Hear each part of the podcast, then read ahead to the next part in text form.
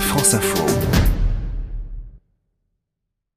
Bonjour Émilie. Bonjour Arsine, bonjour à tous. À propos de ces euh, sauveteurs en mer qui sont, pour la plupart, on l'a entendu, des bénévoles, expliquez-nous le sauvetage en mer. La recherche et le sauvetage en mer sont coordonnés par les CROSS, les centres régionaux opérationnels de surveillance et de sauvetage.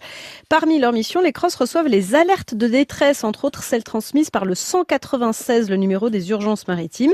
Ils décident sous l'autorité des préfets maritimes des moyens à envoyer. Ils coordonnent les opérations de sauvetage, en moyenne 10 000 opérations de sauvetage par an. Les trois quarts concerne les activités de loisirs, un quart seulement les navires de commerce et de pêche. Quels sont les moyens d'intervention en cas de problème de péril en mer? Les CROSS peuvent faire appel à tous les moyens relevant des services de l'État jugés les plus appropriés, mais aussi aux moyens d'intervention des organismes de sauvetage agréés par l'État, essentiellement la SNSM. Alors voilà, on y arrive. Comment fonctionne exactement la SNSM La Société nationale de sauvetage en mer est une association de loi 1901 créée en 1967. Sa vocation est de secourir toute personne en danger en mer et sur les côtes, en France métropolitaine et en Outre-mer.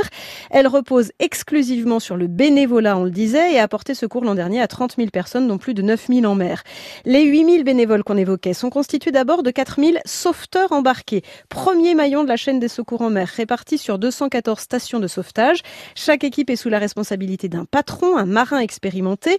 Ils interviennent dans le quart d'heure qui suit une alerte des crosses, 24 heures sur 24, 365 jours par an, jusqu'à 20 000 nautiques des côtes, environ 37 km. La SNSM, ce sont aussi 1900 nageurs sauveteurs formés par l'association, mis à la disposition des maires pour surveiller les baignades dans une zone de 300 mètres à partir du littoral. Ils sont présents dans 148 communes. Et euh, cette association est financée essentiellement par des dons. Les ressources proviennent à 80% de fonds privés, le reste vient des collectivités territoriales et d'une subvention de l'État qui est passée l'an dernier à 6 millions d'euros par an dans un contexte de besoins croissants du fait notamment de la flotte à renouveler, des besoins de formation.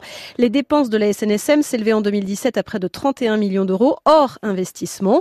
Le secrétaire d'État à la transition écologique avait annoncé l'été dernier que la fiscalité des futures éoliennes maritimes prévues pour 2021 alimenterait à terme à hauteur de 2 millions d'euros les financements de la SNSM dont l'équilibre financier reste très fragile. Émilie Gautreau, l'explication des mots de l'info sur France Info et franceinfo.fr.